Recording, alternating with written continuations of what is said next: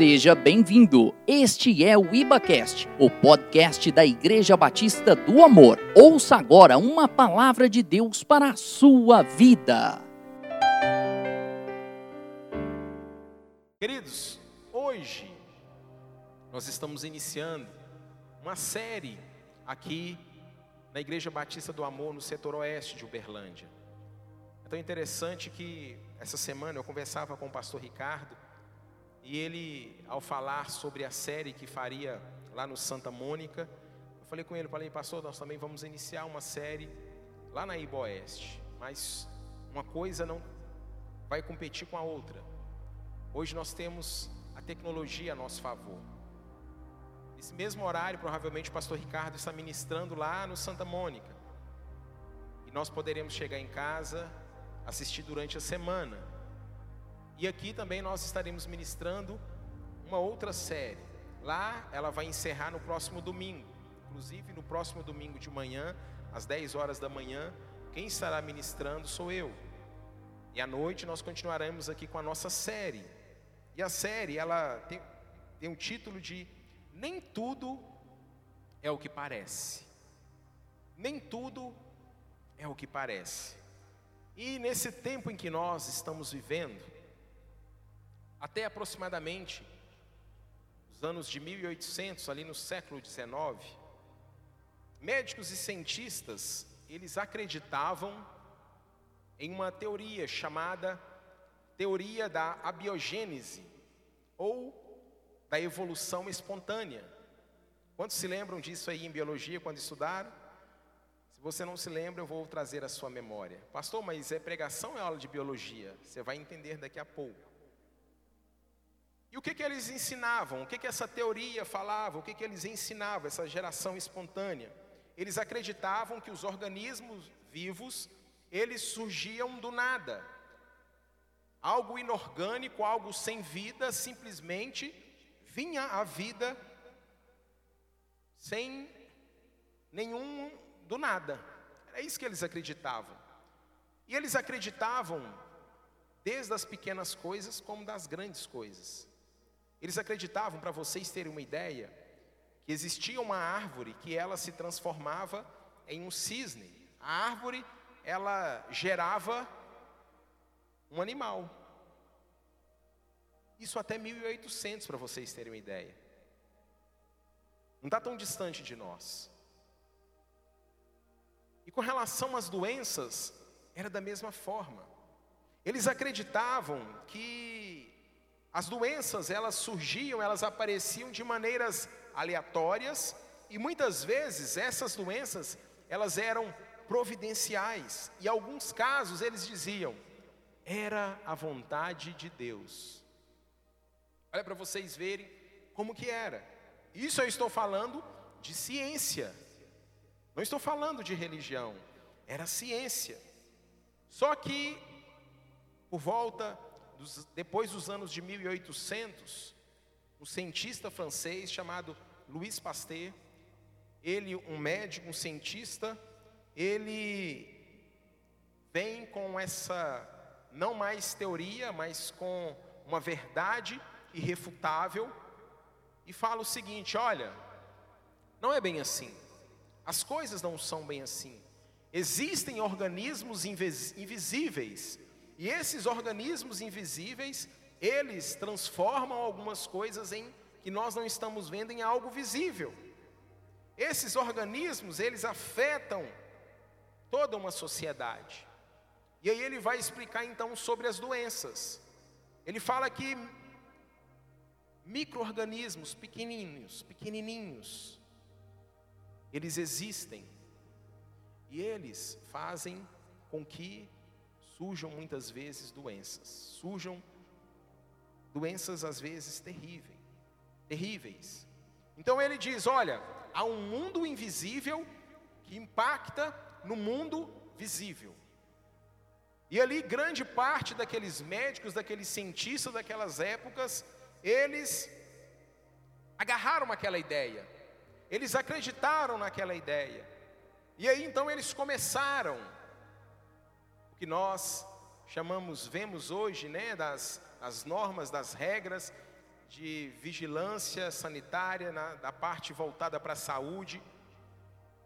O cuidado em lavar as mãos, o cuidado em fazer asepsia, em, o cuidado em isolar as pessoas doentes, o cuidado. E aí surgiu então o que nós chamamos de quarentena. Isso, início dos anos de 1800.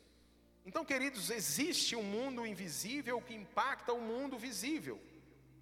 E esse mundo invisível, ele destrói famílias, sociedades, comunidades, criam todos os tipos de pestilências.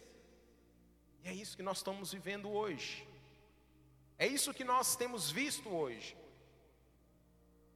Nós temos visto, se torna até é, um paradoxo, né?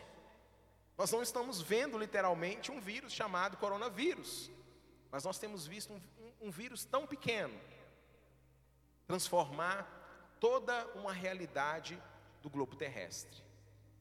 O mundo invisível impactando no mundo visível, mudando toda uma cultura. As pessoas, principalmente nós brasileiros, mudando, criando novos hábitos. Todo lugar que você chega tem um álcool em gel, as pessoas já te oferecem. Sabe, nós temos visto isso assim de uma maneira tão tão assim que às vezes chega até parecer uma preocupação exacerbada. Parece que nós estamos assim. Mas tudo isso tem um porquê, faz sentido. Então, queridos, esse cientista, esse médico, ele trouxe essa evidência, essa verdade é uma verdade refutável, não tem como negá-la, nós sabemos disso. Depois, com a invenção do, dos microscópios, tudo isso tornou é, possível. Eles acreditavam que simplesmente da carne morta, do, do lixo, surgiam ratos, e nós sabemos que não é bem assim. Tudo foi mudando, os nossos hábitos. E esse mundo invisível, ele não nos afeta apenas fisicamente. Afeta a nossa vida de diversas maneiras. Nós temos visto, por exemplo, a vida financeira de todo o planeta sendo afetada. Até pouco tempo atrás era mais voltado para a saúde. Sabemos que tem as implicações é, voltadas para os gastos que a pessoa precisa, dos remédios que elas precisam comprar. Mas eu quero te falar que nem tudo é o que parece.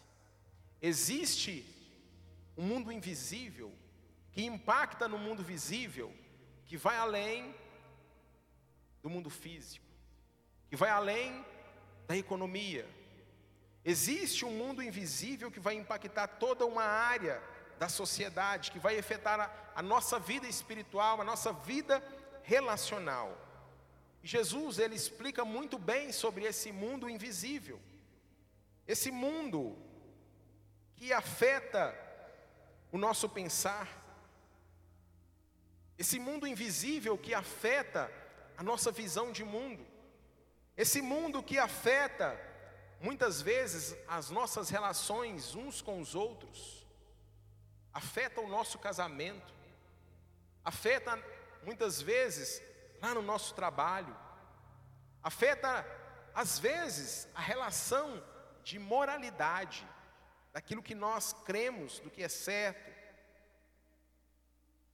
Então nós precisamos entender que esse mundo invisível, que transforma o mundo visível, onde nem tudo é o que parece, ele é real, ele existe. E é tão interessante que muitas vezes nós acreditamos muitas coisas da palavra do Senhor.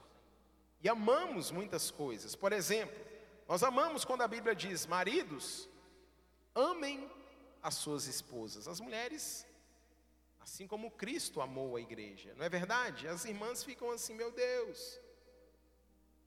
A Bíblia diz assim: os pais amam, filhos, obedeçam a seus pais. Os pais amam tudo isso. Agora, a Bíblia diz assim: olha, que para nós venhamos a agradar o Senhor, nós precisamos crer, Precisamos ter fé. Nós amamos também tudo isso, falamos que maravilha, nós acessamos o Senhor pela fé, nós somos justificados pela fé. Só que a Bíblia ela não diz somente isso. Existem outras coisas que a Bíblia traz para nós, outras verdades. Eu gostaria de estar trazendo mais luz aqui para nós nessa noite. Então há um mundo invisível que afeta o mundo visível todos os dias. E esse mundo invisível, nós não precisamos de um microscópio para vê-lo. Você sabe o que é que nós precisamos muitas vezes? Apenas de um retrovisor. Somente um retrovisor para nós olharmos nesse retrovisor e vermos quantas coisas nós fizemos de errado no passado. E não são coisas erradas que eu falo assim que que muda, que transforma toda a nossa existência. Não é isso que eu estou falando. São coisas que nós olhamos, decisões que nós olhamos no retrovisor e fala assim: "Meu Deus, como que eu tomei aquela decisão? Por que que eu tomei essa decisão?" Aonde eu estava com a cabeça que eu tomei essa decisão? E sabe o que mais? Às vezes, nós não precisamos nem de um retrovisor. Às vezes, nós só precisamos de olhar no espelho, olhar para nós mesmos e ver, meu Deus, e olhar e falar: Senhor, o que é que eu estou fazendo?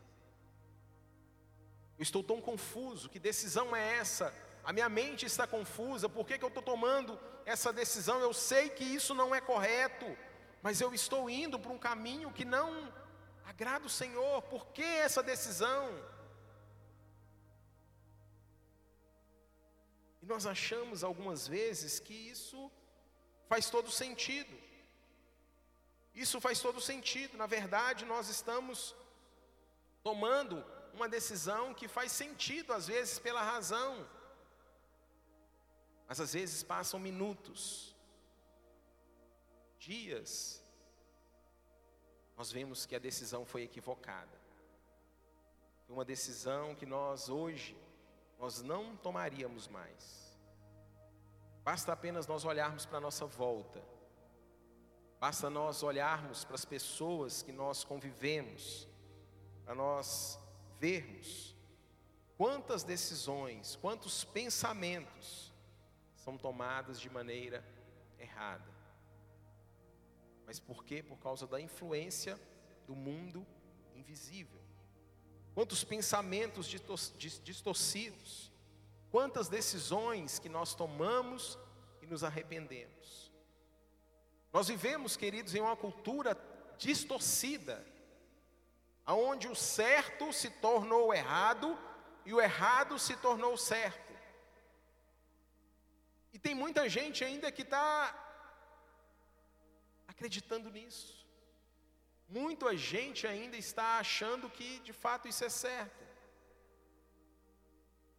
Nem tudo é o que parece. Pessoas estão tomando decisões por causa da visão distorcida. Então Jesus ele vem e nos dá uma visão específica, real do mundo invisível. Para nós entendermos isso, eu gostaria que você abrisse comigo a sua Bíblia, lá em João capítulo 8, o versículo de número 14, é uma passagem muito conhecida por todos nós. Céu, essa água aqui tá até gelo. Aleluia. João 8,14. Uma passagem muito conhecida, que Jesus ele vem e diz: Olha, e conhecereis a verdade, e a verdade vos libertará. Mas você fala assim, livre? Como assim livre? As pessoas muitas vezes não sabem nem de onde vieram, nem para onde estão indo, e essa verdade vai libertar. Esse verso tão maravilhoso, ele abre a nossa visão, para nós entendermos muita coisa desse mundo invisível, que implica e transforma o mundo visível, o mundo que nós vemos. Se ele está falando que a verdade vai libertar, é porque nós então vivemos uma mentira. E nós só passamos a viver a verdade quando nós entendemos qual verdade que é essa. Então a cultura diz que nós podemos fazer tudo. Você pode fazer o que você quiser. E nós sabemos que não é bem assim. Uma cultura com valores invertidos, distorcidos. Eu fiquei na dúvida se eu colocava o nome dessa série entre distorção, distorcido, nem é o que nem tudo é o que parece, mas é isso mesmo. Nós temos visto os valores dessa cultura, do mundo em que nós estamos vivendo, distorcido. Olhamos e muitas vezes falamos: Meu Deus, como que pode uma coisa como essa? Jesus, então, ele está ensinando aqui para esses líderes religiosos. Jesus, ele veio para os judeus, todos nós sabemos disso. Jesus, a Bíblia fala o tempo inteiro a vinda do Messias. Profetas anunciaram a vinda do Messias. E quando o Messias chegou, eles não reconheceram o Messias, eles não reconheceram o Cristo. Quem eram as pessoas mais aptas e capacitadas para conhecerem, para entenderem e verem quem era o Messias? Os religiosos, as pessoas que conheciam da lei. Só que os religiosos não conseguiram identificar Jesus. Alguns ficaram com dúvida, como Nicodemos. Nicodemos se aproximou do Senhor e perguntou para ele: "Mestre, Rabi, o que é que eu faço para nascer de novo?" Nicodemos teve esse desejo no seu coração de saber o que era necessário, mas a grande maioria dos líderes eles não entenderam. E aí nós podemos ver João capítulo 8, do versículo 32 até o 59, nós vemos Jesus demonstrando e falando para esse povo o que é que eles precisavam fazer. E eles falam assim: olha, então Jesus está conversando com eles, e aqui está o que ele está dizendo: ele está dizendo, olha, depois de tudo isso que você viu, depois de tudo que ouviu, você não reconhece que eu venho de Deus? O que, é que Jesus estava dizendo? Vocês estão vendo os milagres que eu estou fazendo, as curas que eu tenho realizado, e vocês ainda duvidam que eu venho de Deus? que eu sou o enviado. Vocês nunca viram isso em toda a história. Vocês ainda duvidam. Depois de tudo que você me viu fazer, depois de tudo que você me ouviu dizer, você ainda não reconhece que eu vim de Deus? E a resposta deles, olha só a resposta que eles tiveram. Eles disseram: Ó, oh, não precisamos que você venha de Deus. Temos Abraão como nosso pai somos parentes de Abraão. Quem precisa saber alguma coisa sobre você, se Deus quisesse dizer algo para nós, ele teria dito isso através de Moisés e Abraão. Nós não precisamos ouvir você, Jesus. Você é um falso Messias. Você é um falso profeta. Nós não, nós não pensamos que você é de Deus. Jesus disse: Olha, se você fosse realmente filho de Abraão, se você fosse realmente devoto e seguidor de Cristo, e seguidor de Moisés e de Abraão, você me reconheceria, porque Moisés sabe quem eu sou, Abraão sabe quem eu sou, Deus sabe quem eu sou. O problema é que vocês não sabem quem eu sou, porque vocês não são realmente seguidores de Deus. Então, eles realmente entendem isso. E no mesmo João, no capítulo 8, no versículo 43, Jesus ele diz, ele coloca essa conversa, e ele coloca ele, por que, que é que vocês não entendem o que eu digo? Os religiosos estavam confusos. Jesus estava falando para eles, mas eles não estavam entendendo o que Jesus estava dizendo. Era evidente que Jesus era o Messias, mas eles não entendiam.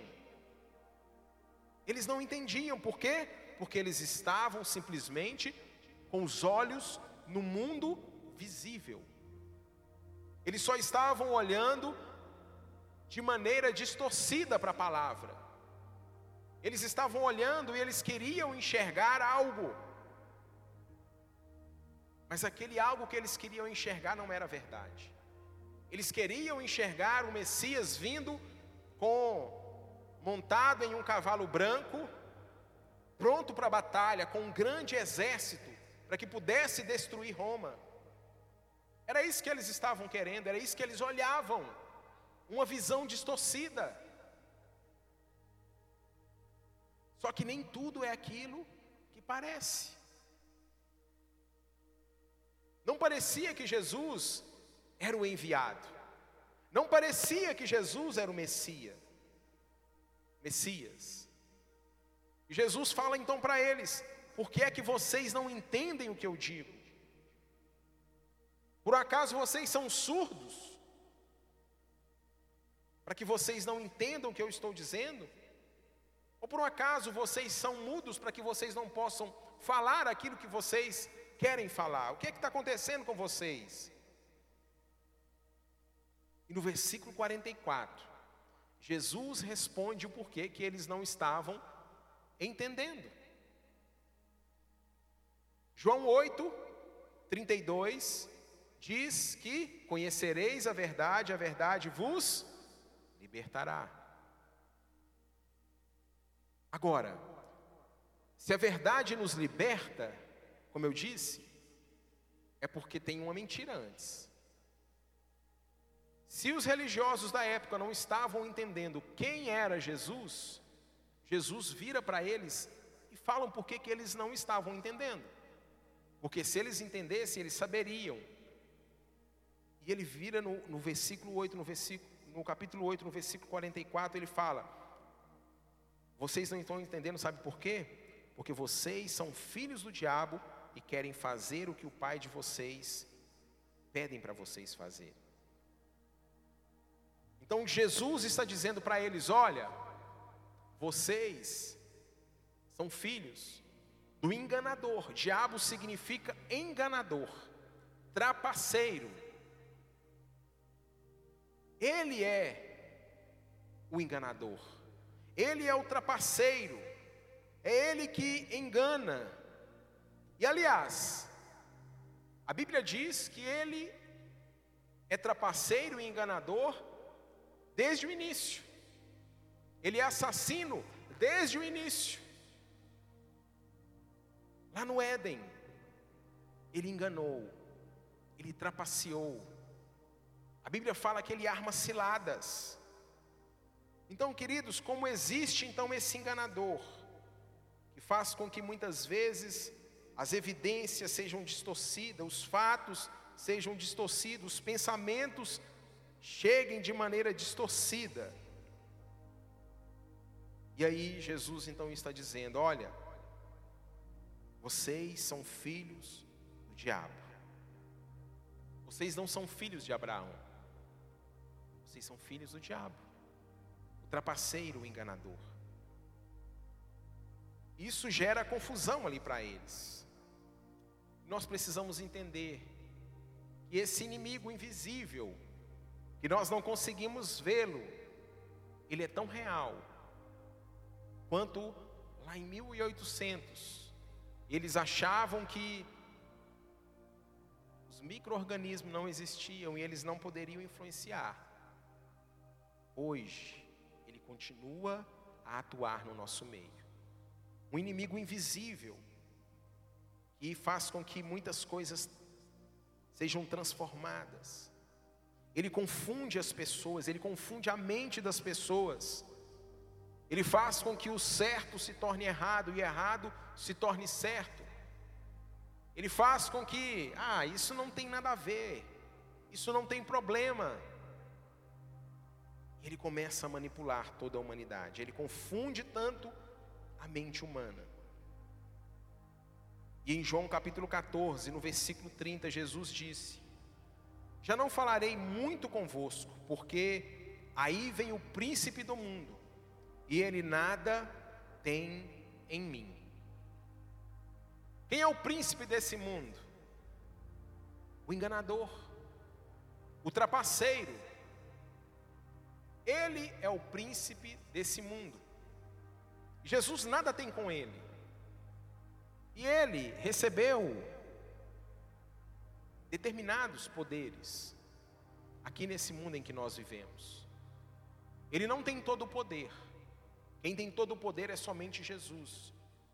E a arma que Satanás ele utiliza, o poder que ele utiliza, chama-se engano. Ele articula, ele engana as pessoas. Ele cria cilada para que as pessoas fiquem confusas. E lá em Lucas capítulo 4, esse adversário, o diabo, ele ele vai ter com Jesus. Jesus ele passa ali 40 dias sendo tentado no deserto, no próprio Satanás. E no final dos 40 dias, a Bíblia diz que Jesus ele teve fome e sede.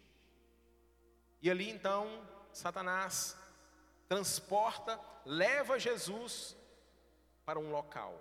Se a Bíblia diz que ele levou, é porque ele tem poder, sim ou não? Ele tirou Jesus de um lugar do deserto e transportou para outro. E ali ele começa então a fazer algumas propostas para Jesus. E o nome diabo, como eu disse, significa o quê? Enganador, trapaceiro. Jesus ele veio para estabelecer o reino de Deus aqui na terra. Jesus ele veio para que nós tivéssemos vida e vida em abundância.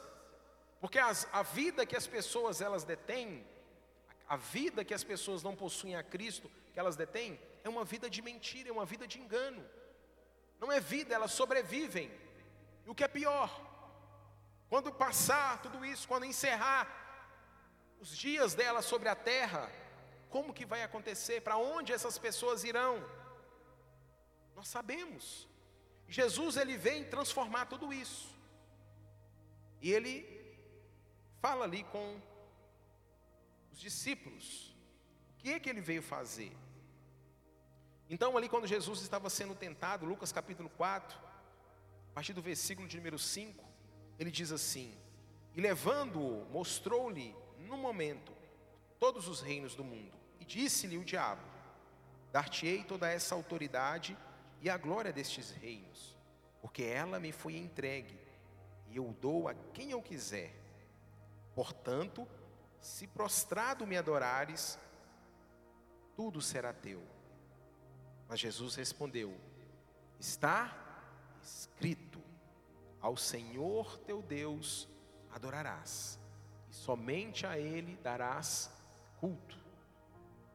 E ele não desistiu, ele não parou por aí, o enganador. Ele foi com mais uma proposta para o Senhor.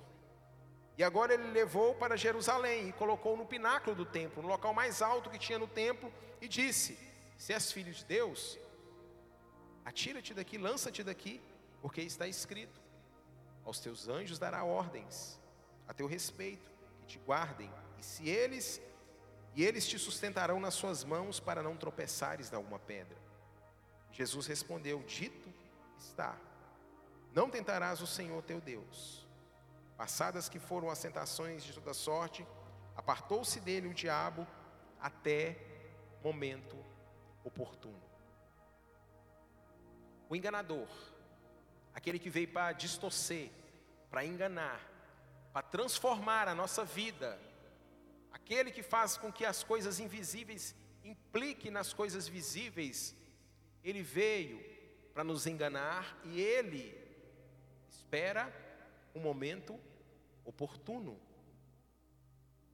Foi assim com Jesus, não será diferente conosco. Ou será que isso só aconteceu comigo? Creio que não.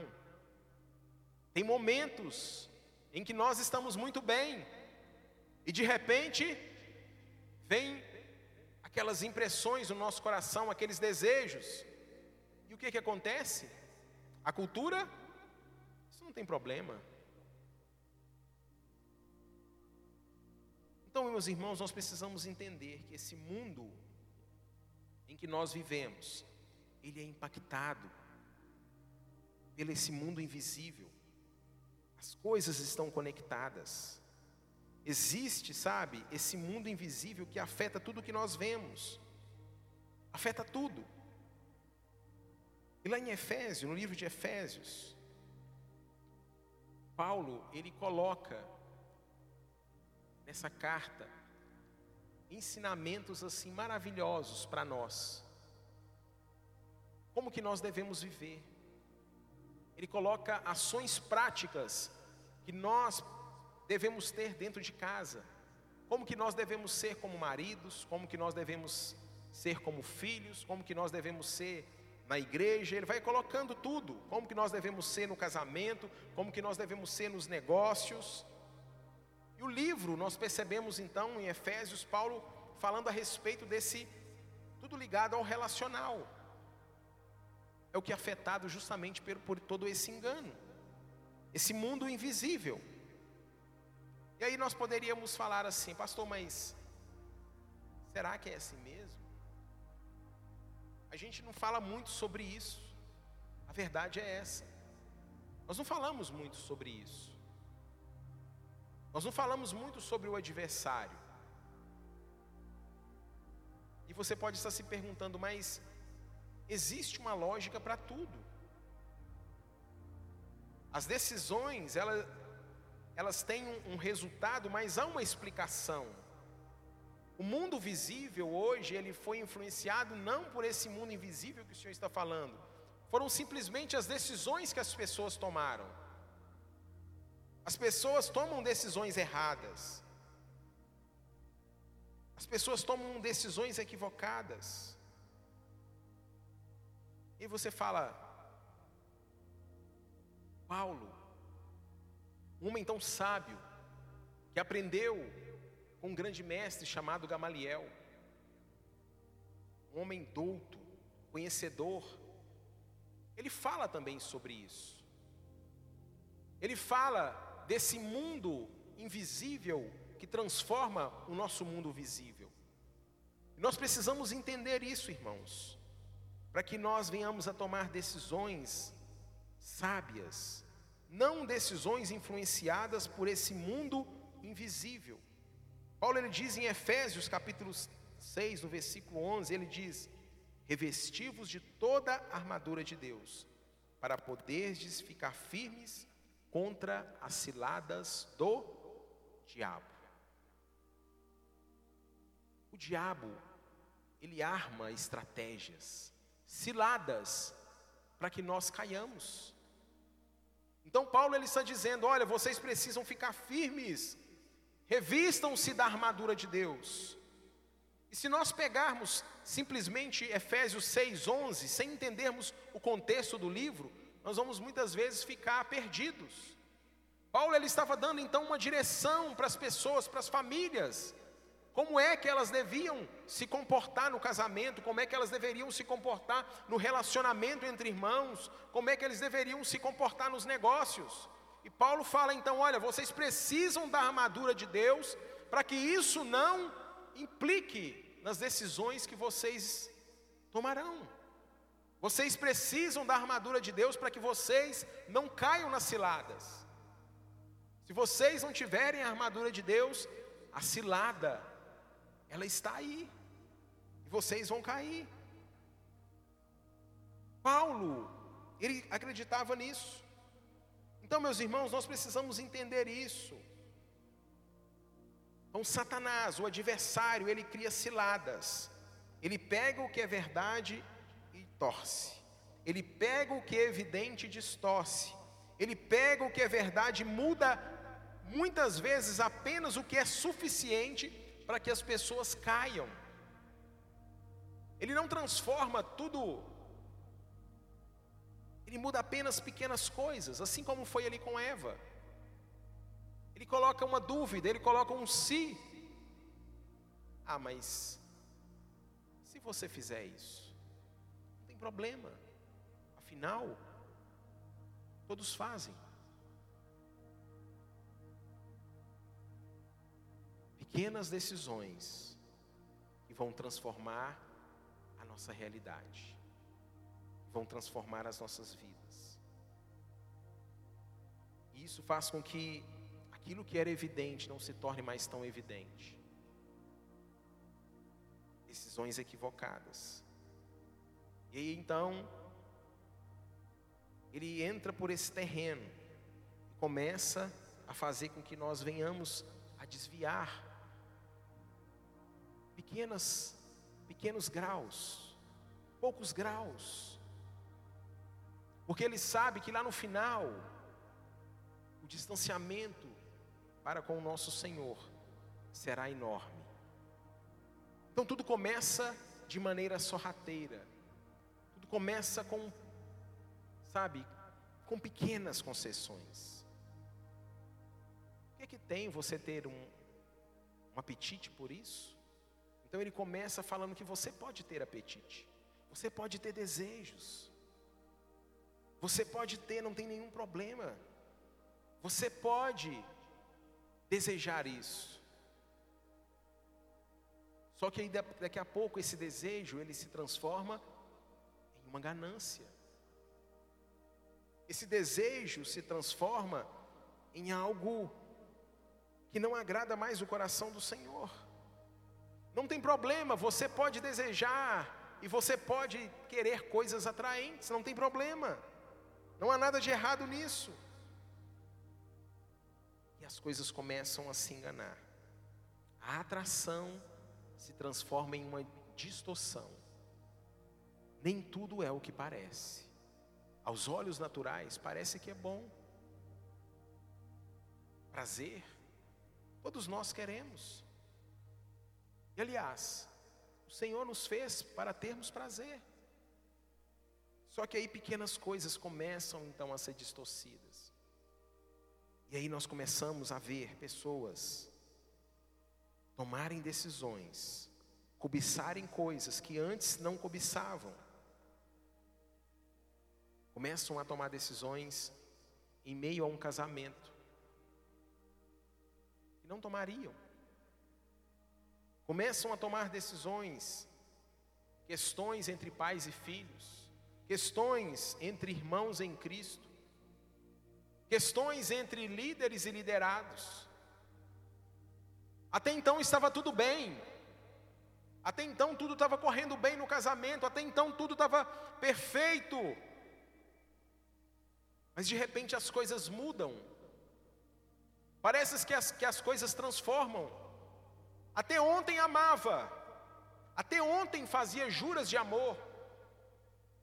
E por que não faz mais? E por que não honra mais? O inimigo, de forma sorrateira, ele começa a entrar. Ele entra e vai transformando todo esse ambiente. E quando nós percebemos, nós estamos distante da vontade, do plano original de Deus para a nossa vida, para o propósito pelo qual o Senhor nos fez. Aí só nos resta, muitas vezes, olhar para o retrovisor e arrepender. Então, irmãos, nós precisamos ter essa, essa convicção no nosso coração. Paulo ele continua dizendo em Efésios capítulo 6, no versículo de número 12, ele fala: "Olha, a luta, a nossa luta, ela não é contra carne e nem sangue. A nossa luta não é um contra o outro. Nós precisamos entender isso. Ele fala que a nossa luta é contra aquilo que é invisível. Ele fala que a nossa luta é contra os principados e potestades, contra os dominadores do mal. Nós lutamos contra isso. E é isso que nós precisamos entender, irmãos, no contexto da família, no contexto do nosso lar, no casamento. O animal, aliás, o enganador, ele vem de forma sorrateira. Ele vem distorcer. Ele vem. Ele vem. E de repente, o caos está instalado. E de repente, só que esse de repente não é de repente. Não aconteceu assim do dia para a noite. A pessoa veio, escorregou na casca de banana que ele colocou. É isso que ele faz. Ele não vai te dar uma rasteira, ele não vai aparecer para você assim, dando um bicuda na boca do estômago, um murro na cara. Ele não vai fazer isso, não, irmãos. Ele vem de forma sutil. E é onde nós vemos tantas pessoas com chamado. Lembre-se que Jesus ele estava dizendo que as pessoas, e isso é muito forte. Jesus estava dizendo para essas pessoas que eram os doutores da lei, que eram os representantes de Deus aqui na terra.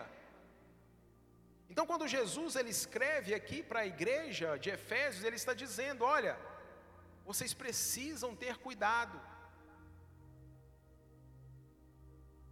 E Jesus chama os religiosos de filhos do diabo.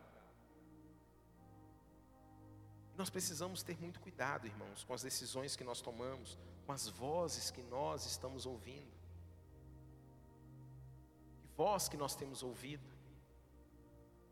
É a voz da distorção, é a voz da desunião, é a voz da quebra de aliança, é a voz, sabe, que voz que nós temos ouvido. E quando nós estamos atentos àquilo que o Senhor está falando, queridos, isso é tão real, isso é tão de fácil entendimento que nós falamos, para trás de mim, Satanás. Agora, quando nós estamos desconectados do Senhor, quando nós estamos distantes, quando nós não estamos atentos à voz do Senhor, as coisas se tornam naturais, normais. O que, que tem? Ninguém está vendo. E aí nós começamos, irmãos, com essas pequenas concessões. A distorção. Você consegue imaginar o ser humano em sã consciência planejar durante anos, sequestrar aviões e pegar esses aviões e fazer com que eles choquem com prédios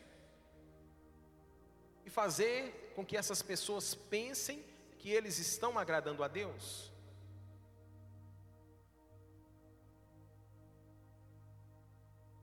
É o inimigo das nossas almas. Ele vem e fica maquinando. Nós precisamos entender que existe uma diferença muito grande entre as pessoas, e isso vai ser explicado lá no direito. As pessoas que agem no calor da emoção, a lei, Código Penal trata essas pessoas de forma diferente. Por exemplo, quando o pai vai e mata o, o bandido que às vezes matou o seu filho, o direito vai tratar esse pai de uma forma diferente, ainda que ele também tenha assassinado uma pessoa, mas foi no calor das emoções. Essas pessoas que sequestraram um avião, não foi no calor da emoção, eles maquinaram isso durante anos. Sabe por quê? Porque existe um adversário, existe um inimigo. A pessoa, ela não adultera simplesmente do nada. Não aparece uma mulher nua, um homem nu na frente da pessoa e a pessoa vai, não. São coisas que vão sendo maquinadas, começa primeiro no coração.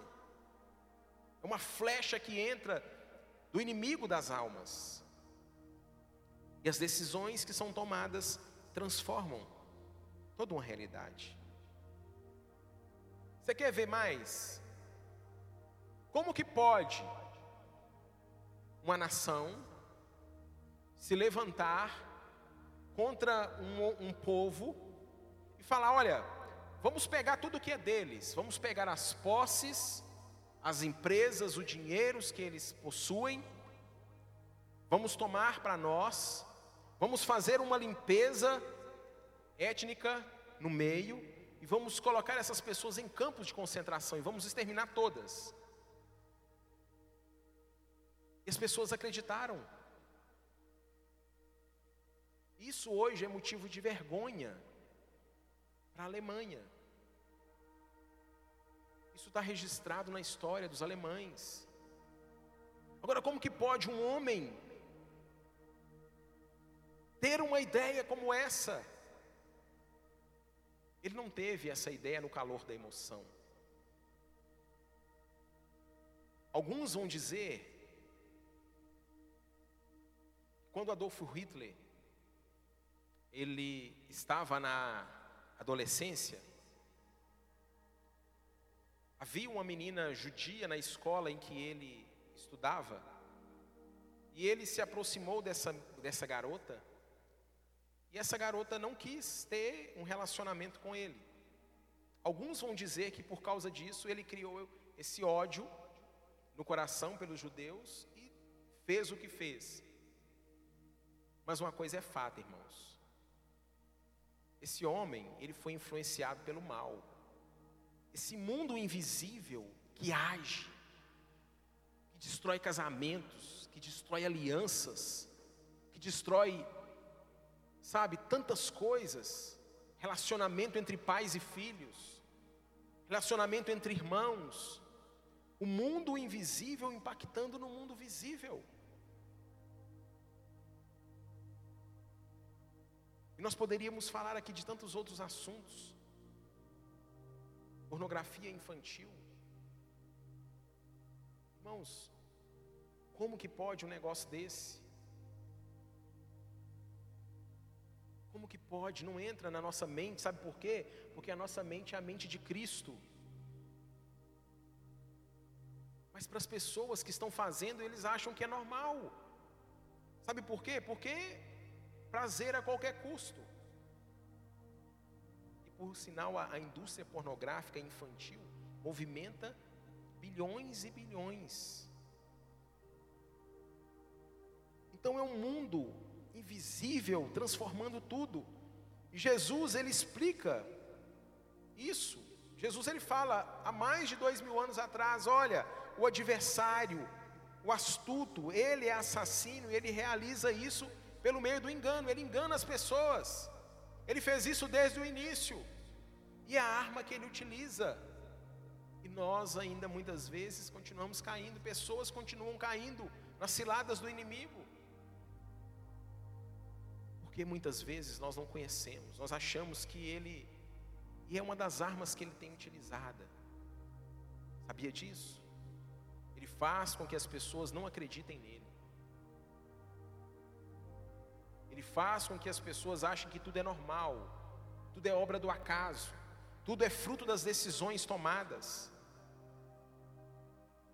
Eu não estou colocando todo o peso, toda a responsabilidade sobre as decisões que nós tomamos sobre os ombros dele. Porque nós também tomamos decisões com base nas nossas emoções, na carne. E quando nós tomamos, como eu disse, o exemplo aí de um, de um pai que toma uma atitude como essa, no trânsito o cara faz uma loucura, é o que? Fruto da, da obra da carne. É por isso que nós precisamos ser do Espírito Santo, amém, queridos? Então a nossa preocupação, a nossa nosso cuidado, nosso zelo tem que ser para que essas distorções que ele aplica na nossa vida, que ele tenta aplicar na nossa vida, aliás, não venham influenciar toda a nossa sociedade, a nossa igreja, a nossa célula, não venha influenciar o nosso casamento, não venha, não venha influenciar o nosso trato com a liderança, não venha influenciar o nosso trato com os nossos irmãos em Cristo não venha influenciar o nosso relacionamento com os nossos pais.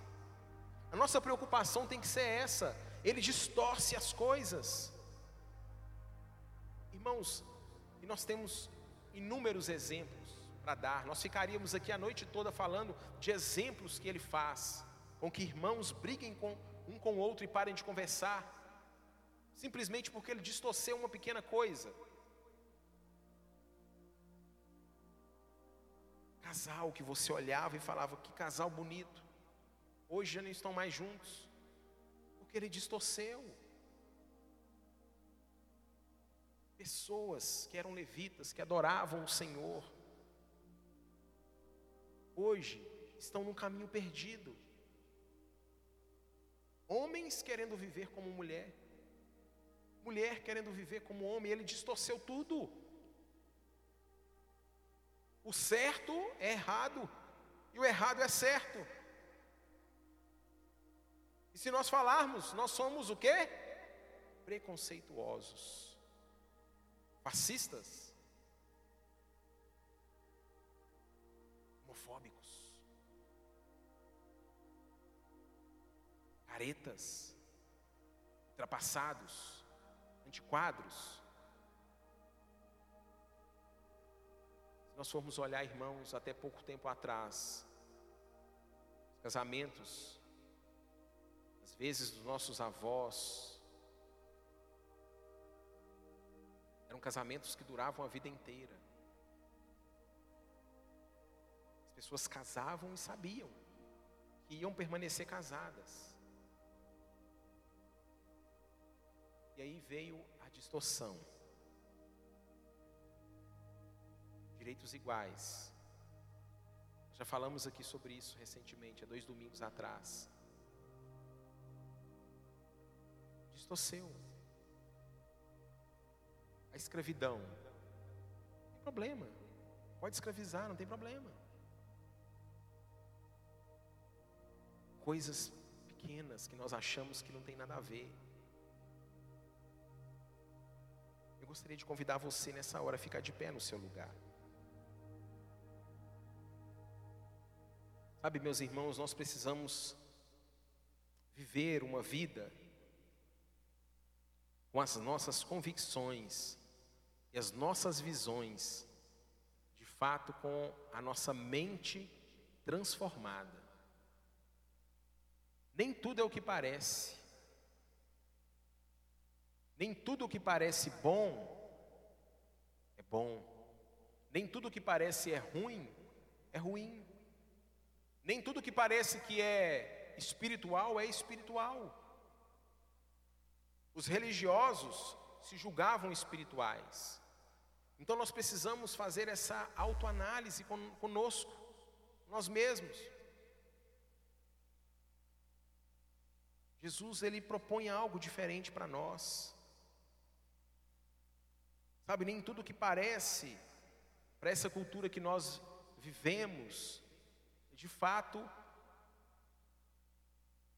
vai colaborar, vai se encaixar com os princípios cristãos.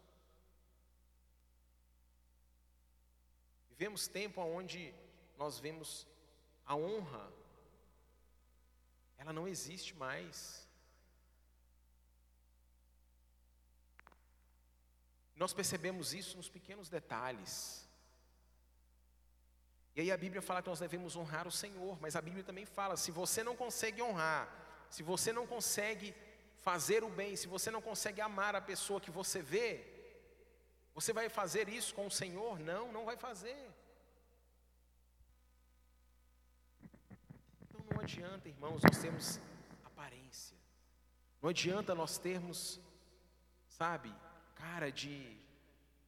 Não, não, isso não, precisa ter a mudança no nosso coração. E Jesus também, quando ele veio, nem tudo era o que parecia. Nasceu numa manjedoura. Eles achavam ele nasceria, nasceria num grande palácio. viveu de forma simples. E aos 30 anos aproximadamente, ele começa o seu ministério público. E ali, grande parte das pessoas, das multidões, do povo sofrido, explorado, começa a receber então uma palavra de consolo, começa a receber uma palavra de esperança, começa a receber uma palavra de transformação. Jesus começa então a trazer uma esperança onde não existia, onde as pessoas já não confiavam mais. Irmãos, Jesus então ele mostra para as pessoas que nem tudo o que parece de fato é. E ele começa então a operar sinais e maravilhas. Cura cegos, cura coxos, traz à vida pessoas que estavam mortas, dando todos os sinais que ele era o filho de Deus, que ele era o filho do homem. Mas precisava ter uma aparência, precisava aparecer.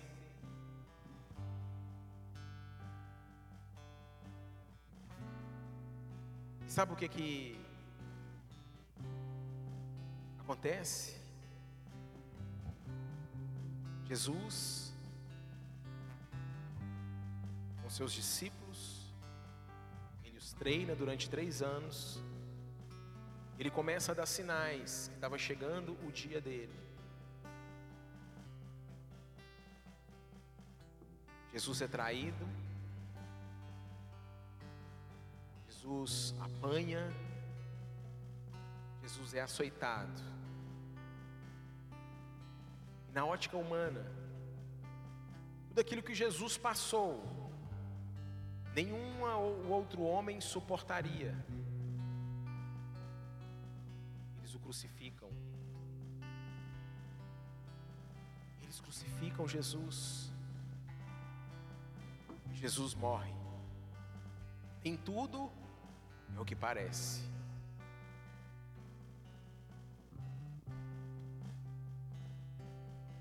Os judeus, os religiosos pensaram: vencemos. Vencemos matamos esse lunático, matamos esse louco, encerrou. Só que nem tudo é o que parece. A Bíblia fala, nós sabemos disso, e ao terceiro dia, ah, meus irmãos, ao terceiro dia ele ressuscitou, e aquilo que parecia que havia acabado, aquilo que parecia que não tinha mais saída, aquilo que parecia que não havia mais solução, é mudado, é transformado. A aparência de morte se transforma em vida. E Jesus, ele ressuscita ao terceiro dia. Só que não acaba por aí. Aleluia! Não acabou. Volta e aparece para os seus. Ele aparece até mesmo para aquele que não acreditava, que precisava ver para crer. E ele chama Tomé, vem Tomé, toca aqui, ó. Toque nas minhas chagas. E ele faz com que os discípulos ganhem novamente esperança, para que eles creiam novamente e eles foram chamados com um propósito. Irmãos, todos nós, todos nós temos um propósito. E o inimigo das nossas almas, o adversário, o astuto, ele arma ciladas para que os nossos propósitos não se cumpram, porque ele sabe que se ele desviar o foco, se nós dermos apenas uma pequena volta, ah, nós não vamos alcançar aquilo que Deus havia projetado para nós. Glória a Deus, Jesus ressuscitou. Jesus ressuscitou e ele falou que ele iria para o Pai.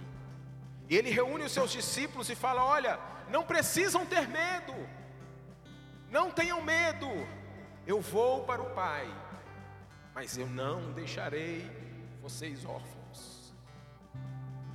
deixou o Espírito Santo, irmãos. Esse Espírito Santo que mora em nós, que habita em nós e faz com que nós não sejamos enganados, Esse Espírito Santo que habita em nós e fala: Filho, sai dessa cilada, não vai por esse caminho, é caminho de morte. O Espírito Santo está disponível, ele tem liberdade no nosso meio. O Espírito Santo, ele tem liberdade no nosso meio, na sua casa. Ele fala hoje no seu coração, na sua vida. Oh Deus! Santo, tens liberdade aqui. Espírito de Deus, Espírito de Deus, tens liberdade aqui. Espírito Santo, Espírito Santo. Sou tua casa. Declare